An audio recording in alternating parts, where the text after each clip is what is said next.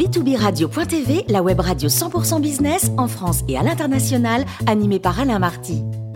Bonjour à toutes et à tous, bienvenue à bord de B2B Radio. Vous êtes 49 000 dirigeants d'entreprise abonnés à nos podcasts. On vous remercie d'être toujours plus nombreux à nous écouter chaque semaine. Aujourd'hui, on a le plaisir de retrouver Claude Sérillon, journaliste, écrivain et auteur de Journal 2020 aux éditions 100 000 milliards. Bonjour Claude. Bonjour. Alors Claude, vous considérez que les règles du jeu commercial changent brutalement. Pouvez-vous nous en dire un peu plus? Oui, mais c'est bien plus la forme que le fond qui a vexé le chef de l'État français assez démuni en la matière puisqu'il ne pouvait faire moins que de rappeler symboliquement notre ambassadeur à Washington, histoire de rendre public l'humeur tricolore, même si nul n'imaginait aller plus loin. D'ailleurs, l'ambassadeur est reparti à Washington. Au-delà de cet épisode, voilà bien que se dessine un autre monde d'affaires entre États. Les blocs euh, constants du passé, du temps de la guerre froide, rendaient la lecture géopolitique aisée, j'allais dire simpliste. D'un côté, le bien, de l'autre, le danger. Désormais, les alliances ne signifient surtout pas la fidélité, quoi qu'il en coûte. Joe Biden, pour l'occasion, n'a pas craint ainsi de bousculer les intérêts de son ami la France en renversant la table commerciale.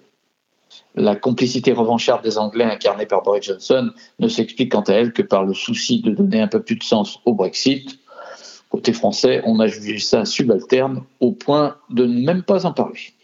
Le coup de poignard dans le dos, selon son expression, fait très mal, d'autant que l'arme est tenue par l'allié américain d'une part, le voisin anglais d'autre part, et ce client, ami lointain mais constant, d'Australie. Claude, euh, la méthode a donc surpris, c'est le moins qu'on puisse dire.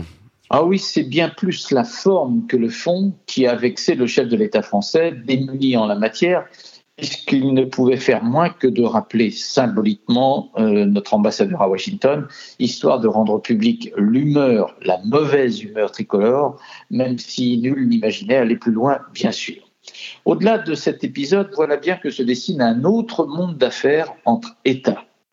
Les blocs constants du passé, issus de la guerre froide, rendaient la lecture géopolitique aisée. D'un côté le bien, de l'autre le danger. C'était simple, voire simpliste. Désormais, les alliances ne signifient surtout pas la fidélité, quoi qu'il en coûte.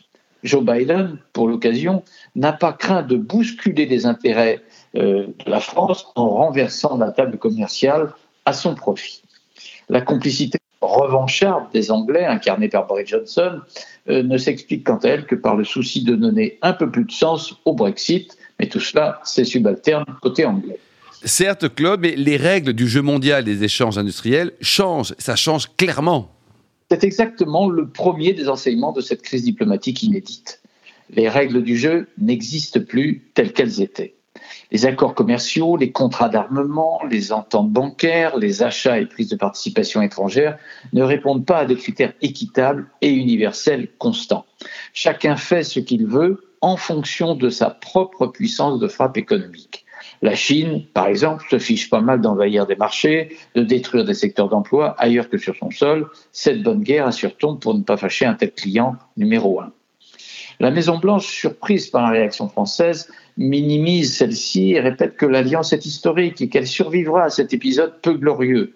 Certes, euh, son administration a failli, mais que voulez-vous, l'intérêt stratégique US ne barguine pas entre les émois gaulois et la zone du Pacifique et de l'Océanie, lieu de base essentiel en termes de défense et d'activité économique. Car tout ce revirement, ce renoncement de la parole donnée répond avant tout à l'obsession américaine de contrer la montée chinoise sur les marchés mondiaux. Tant que le pays de Xi Jinping se contente d'acheter des terres africaines ou d'inonder de ses textiles les autres continents, on laisse faire. Mais dès lors qu'il devient menaçant pour l'équilibre des ventes des États-Unis, là commence une guerre ni froide ni chaude cette fois-ci, mais bien au-delà du gentil camouflet. Et alors cette problématique, elle est limitée aux ventes d'armes, selon vous?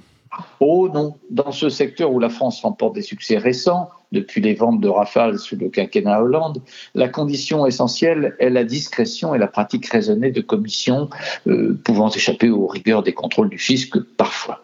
Plus d'une fois, on a soupçonné lors de ventes d'armement des opérations peu claires et peu éthiques. Mais il faut bien désormais le constater, le jeu du marché mondial est une partie de cartes totalement redistribuée récemment. Un pays de l'OTAN, la Turquie, peut parfaitement passer des alliances avec la Russie au nez et à la barbe de ses alliés européens. La société Huawei chinoise joue au plus malin avec les opérations bancaires internationales, y compris avec l'Iran, et devient ainsi cible des USA au point de retenir sur le sol canadien sa dirigeante. Aussitôt Pékin emprisonne des ingénieurs canadiens en rétorsion, tous les mauvais coups sont permis, les règles de droit ne sont que peu de choses dès lors qu'un président, un pays, grande puissance, décide de virer de bord. Les règlements de compensation seront des baumes sur des jambes de bois. L'Europe a semblé bien timorée, Claude, hein, lors de cette crise, cette fameuse crise des, des sous-marins qui restera longtemps marquée dans les esprits français et européens, bien sûr. C'est vrai, mais je dois le dire de façon inégale. Euh, L'Allemagne a fait le minimum, sans doute, en raison de proximité électorale intérieure, pas question de paraître se fâcher avec les États-Unis.